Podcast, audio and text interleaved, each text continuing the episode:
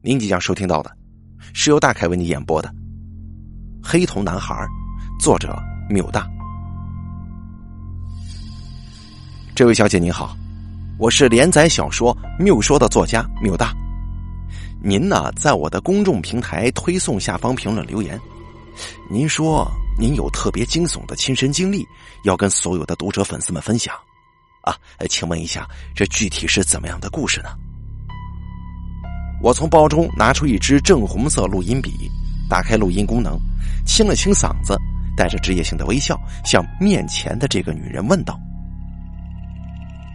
这个女人很年轻，留着一头浅亚麻色的卷发，蓬松，但是非常的毛糙，失去水分的长发沿着她单薄的后背。”如同海藻一般倾泻而下。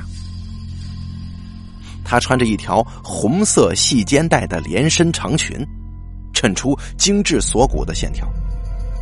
裙摆长至脚踝，露出白皙如玉的小脚。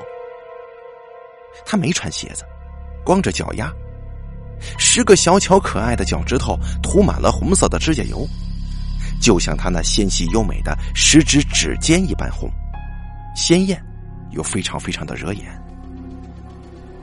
您的手还真是漂亮呢，又细又长。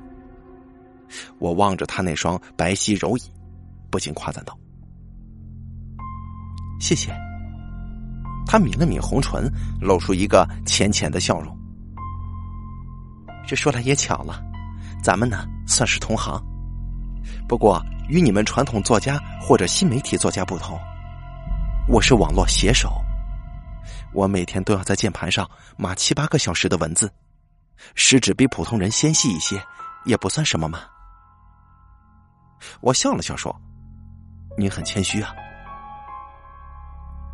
他凝神望着天花板，眼睛一眨也不眨，似乎是在回忆，又似乎是在整理情绪。总之啊，他开始讲述他的故事了。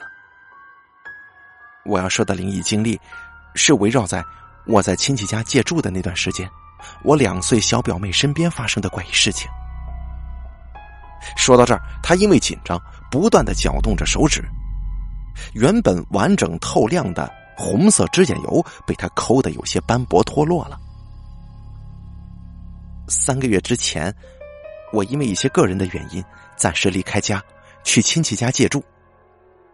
我的三姨在本市的高档小区中购买了一套房子。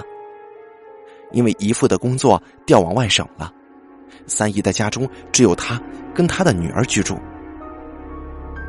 我这个两岁的小表妹刚学会说话不久，名叫彤彤，长得很可爱，又很机灵，讨人喜欢。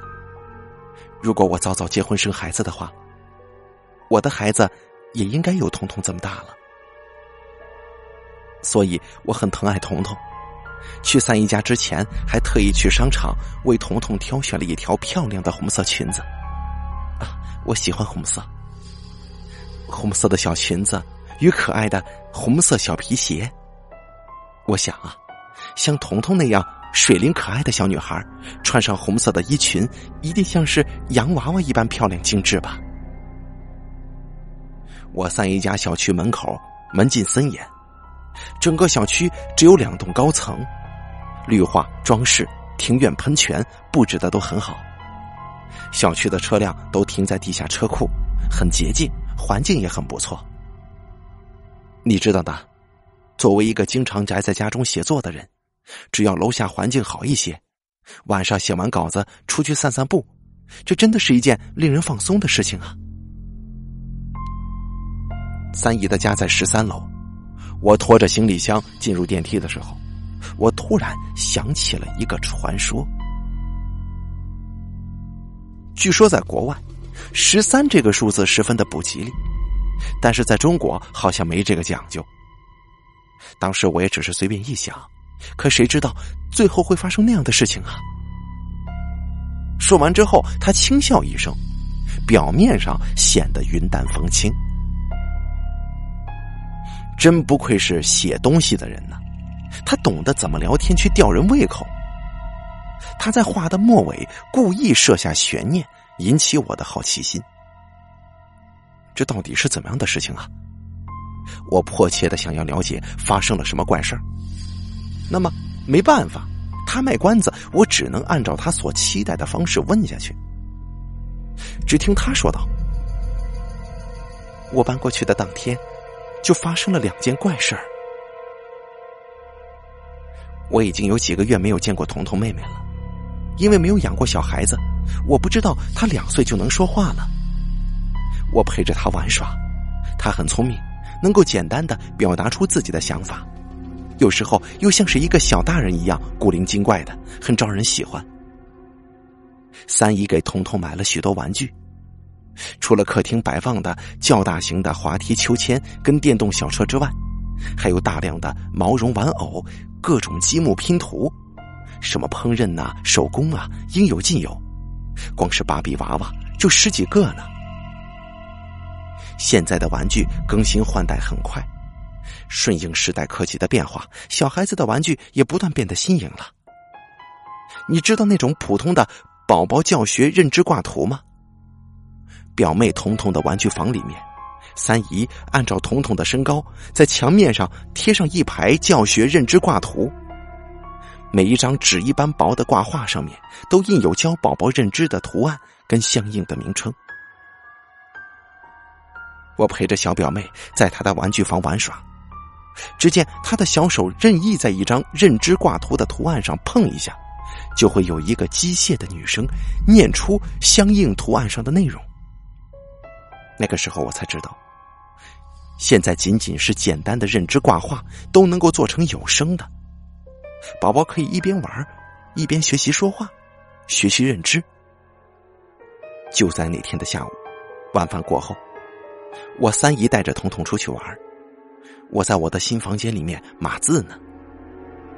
当天更新的小说字数我还没写完，当时的房间里面空无一人。只有我敲击键盘所发出的清脆声响环绕在。我写着写着，写到渐渐昏暗。就在我大脑精力全部集中在文章内容上的时候，彤彤的玩具房里面突然传出了一个悠悠的女声：“小朋友，你还在吗？”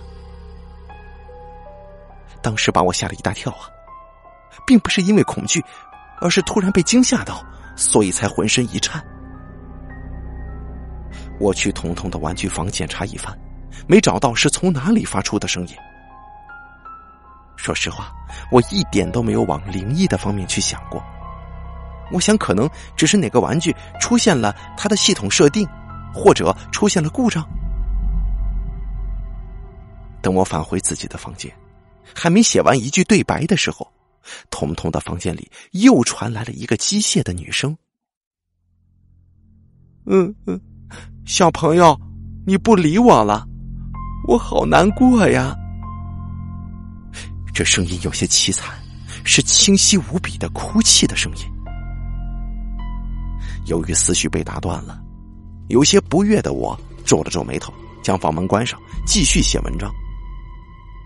等到三姨带着彤彤回来，我向她说明了这件事情。三姨好笑的告诉我，那是彤彤认知挂画的系统提示音。当打开挂画的开关之后，超过五分钟没有人使用，就会发出提示音，继而自动关闭。我当时没有细想，可是当晚上我躺在床上准备闭眼休息的时候，又想起了那件事情。不禁觉得浑身发冷。我记得，彤彤跟三姨出门遛弯之后，我可没有去过彤彤的玩具房啊。那个系统挂画的提示音是在他们离开几个小时之后才发出的，远远超过了五分钟的时限。那么，在认知挂画系统发出自动关闭提示音的五分钟之前。又是谁点开了系统挂画的开关呢？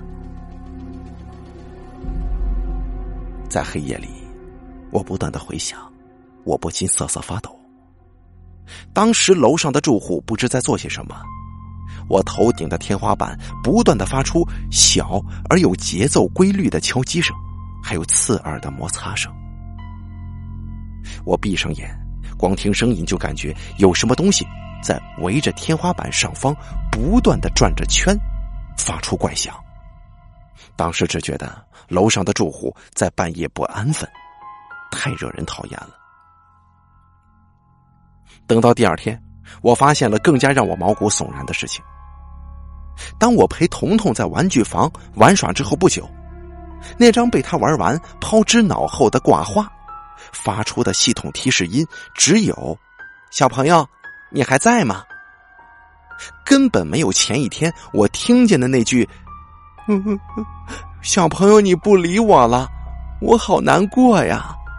这句话，我不信邪，等了很久，又重复了好几遍，我确定根本就没有第二句话呀。我去问我三姨，三姨也说只有第一句，从来都没有你所说的第二句话。彤彤的其他玩具也没有会说。那第二句话的，更不可能发出哭泣的声音。时至今日，我敢发誓，我当时神志清醒，我没有出现任何幻觉，我就是听到了。我看着他竖起三根手指，信誓旦旦发誓的样子，我看着他大睁着凸起的眼球，我不禁觉得后背有些发麻了。从那个时候起，怪事就越来越多了。三姨将小表妹所有的玩具放进浴缸消毒浸泡。我在上卫生间厕所的时候，听见浴缸里传来小孩子细弱的歌声，一个小男孩的声音，天真又有童趣。可是，在空荡的浴缸里传出这种声音，你知道有多诡异吗？我记得唱的歌词就是“妈妈”。妈妈，你不要我了吗？我好伤心，我恨你。唱了一遍又一遍，从起初的天真活泼，到最后带着诡异扭曲声调的哭声，清晰无比。我能确认，小男孩的声音最初是在笑，最后是在哭。纵使我努力不去朝那个方向想。但我的身体本能的却泛起了一层鸡皮疙瘩。我快速的上完厕所，走到浴缸前，将玻璃门打开。那个声音更加清晰了：“妈妈，你不要我了吗？我好伤心啊！我好恨你呀！”我当时吓得连退几步。定了定神，又靠近浴缸，在玩具当中翻找起来。我一点都不相信鬼神的，当时只有两个想法：要么就是玩具公司恶作剧，设定整蛊录音；要么就是我听错了。可能是玩具发出的声响，在水中浸泡之后产生了改变，而哭声只是我的错觉。花了半个多小时。我一无所获。等到下午，三姨回来，我向她说明浴室有人唱歌。三姨进入浴室寻找，最后拿着一个小鸟形状的麦克风出来。他按下按钮，小鸟就开始唱歌。我三姨笑着对我说：“你说的是这个吧？播放音乐而已嘛。瞧你胆小的，整个浴室啊，就这一个玩具忘记拔电池了。”哎，竟然没进水，还能用呢，质量挺好的。那个小鸟，它所唱的歌曲根本就不是我听到的。我当时脸都吓白了，这跟我之前听到的完全不是一首歌呀！而且小女孩的玩具播放的是女声，我在浴室听见的是男孩子的声音。再往后啊，这样的事情还有许许多多呢。有一次，彤彤发烧了，在大半夜哭叫。当时我睡的房间天花板上又传来楼上咣里咣当的声响，加上窗外刮起暴风雨，嘈杂凛冽。恰逢我感冒了，头痛欲裂，所以我记得尤其清楚。彤彤大哭大喊，尖叫着说害怕，还说有人想要欺负他。我在迷迷糊糊的睡梦当中听见。主卧当中三姨故作凶狠的谩骂声：“我不论你是谁，都给我滚，离我们彤彤远一点，否则休怪我不客气了。”就这样，三姨在午夜狂风大作当中，在彤彤尖锐恐惧的哭喊声当中，对着空气谩骂着肮脏的话语。我听着听着，思绪就变得清晰起来了，起了一身的鸡皮疙瘩。当彤彤的哭喊声渐渐消失的时候，三姨的谩骂声也停止了。我推开自己卧室的房门，来到三姨的房门前敲门。门被打开了，露出三姨憔悴又忧心的面庞。她精疲力竭，却不断硬撑着对我说：“彤彤发高烧了，你陪我去一趟医院吧。”当天午夜。我跟三姨带着彤彤开车前往附近最大的儿童医院。彤彤的病情在医院终于渐渐稳定下来。